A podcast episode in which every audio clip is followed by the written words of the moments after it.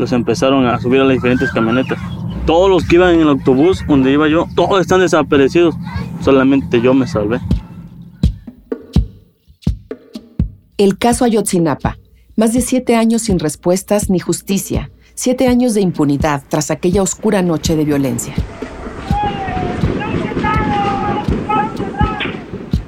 Tres estudiantes muertos y 43 desaparecidos. Los compañeros que estaban abajo les gritaban que éramos estudiantes, que no traíamos armas, que no teníamos ni piedras ya. Los policías en vez de platicar o de dialogar con nosotros nos seguían disparando. De esta historia se ha hablado mucho, pero nunca se ha contado como te la vamos a contar. Conocerás los entretelones del caso en primera persona, en voz de los sobrevivientes, las madres y padres de los desaparecidos y quienes investigaron el caso de forma independiente. Además, por primera vez el fiscal que hoy lleva el caso cuenta su huida de México al ser implicado por el anterior gobierno y cómo volvió al frente de una nueva investigación. Tuvimos que salir corriendo, dejar toda una vida atrás, buscar un trabajo para tener un sustento, o sea, fue, fue por seguridad. Escucharás a las expertas y expertos internacionales, a los que boicotearon y espiaron por cuestionar la versión oficial y me dice, aquí no fue, o sea, aquí no pueden haber quemado 43 cuerpos aquí.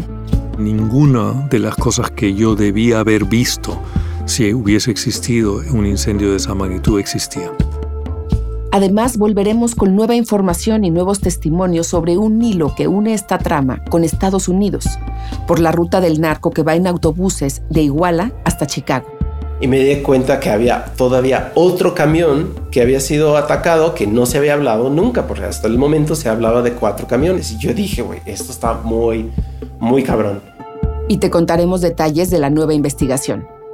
Guerreros Unidos usaba autobuses para esconder e importar heroína y otras drogas desde México hasta la parte más norte en Estados Unidos. Esta es una historia sobre la impunidad y quienes la combaten, como las madres y padres de los desaparecidos, que no han dejado nunca de pelear por la verdad. Me decía, déjalo descansar tu hijo, dice. Ya estoy fundito. En ese momento, en vez de llorar, me dio coraje. Le digo, mientras no tenga el cuerpo, pues mi hijo está vivo. Después de Ayotzinapa es un podcast de Adonde Media y Reveal en colaboración con la organización Archivo de Seguridad Nacional de Estados Unidos. En seis partes, una búsqueda de la verdad, un esfuerzo por dignificar a las víctimas y una radiografía de la impunidad en México. Soy Olivia Cerón. Puedes escuchar Después de Ayotzinapa a partir de marzo.